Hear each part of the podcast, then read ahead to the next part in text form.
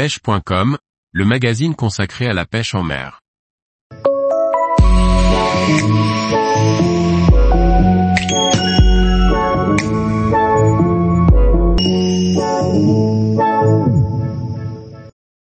Une sortie exceptionnelle au bar à vue à la mouche en estuaire.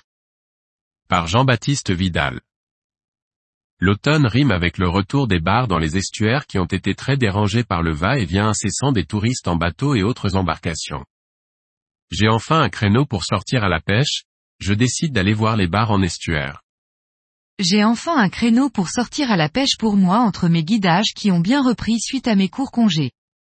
Même si la pêche de la truite fermait bientôt, mardi dernier je décide d'aller voir les bars en estuaire. À peine arrivé sur un de mes spots préférés, toujours avec ma canne montée et ma mouche nouée, que les barres sont en chasse dans les crevettes. Je vois une vague avancer, puis des remous et ensuite de petites crevettes sauter sur la bordure. Je me mets en action rapidement et expédie mon crabe en amont du petit groupe constitué par 4 cinquièmes barres, tous maillés et très actifs. Mon crabe plonge, arrive au fond et l'un des barres accélère le pas pour venir l'engloutir. Je vois sa bouche s'ouvrir et faire, mais trop tôt. Manqué. Mince. Bon tant pis, cela arrive. La journée commence plutôt bien avec ces chasses, mais il faut que je me détende pour ferrer au bon moment. L'excitation, parfois, prend le dessus. 30 mètres plus bas, même scénario.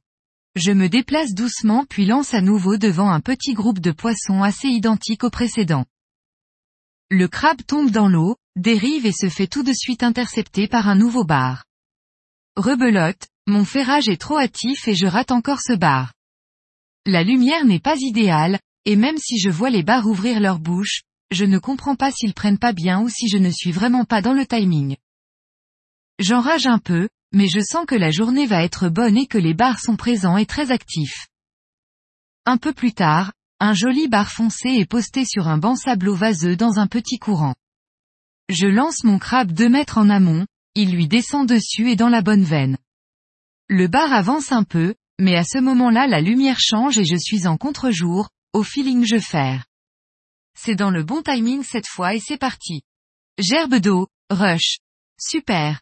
Un joli 55 cm bien gras qui m'aura bien fait plier le carbone.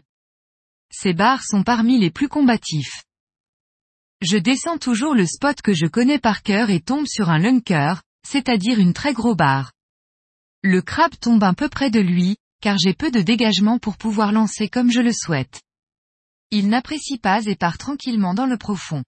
Mince, belle occasion sur un premier gros bar de 70 plus comme on dit.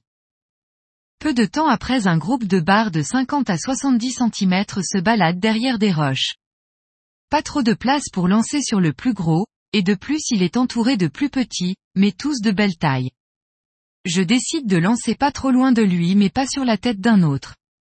Finalement, c'est encore un 55 cm qui sera le plus rapide et prendra mon crabe. Et voilà le deuxième au sec. Dommage pour le gros. Un autre très joli se balade tout seul derrière de grosses roches que je connais bien. Pas facile de présenter le crabe sur ce poste depuis l'endroit où l'on peut se tenir. J'y parviens néanmoins. Il vient de sniffer, mon imitation, c'est-à-dire, s'y coller et l'observer ou le renifler, comme ils savent le faire, et refus. Normal, ça fait souvent partie du jeu sur cette taille de poisson. Puis le vent se lève et la visibilité n'est vraiment pas bonne. Je décide de changer d'estuaire. Une partie de pêche que je ne suis pas prêt d'oublier, car c'est mon record. 8 bars à vue 2 ratés, et quelques refus de gros bars, ce n'est pas tous les jours. Ces situations sont rares dans une même journée et il faut en profiter un maximum. La marée est pleine, et j'en reste là.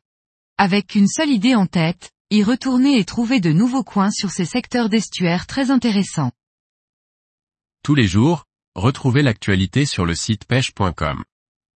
Et n'oubliez pas de laisser 5 étoiles sur votre plateforme de podcast.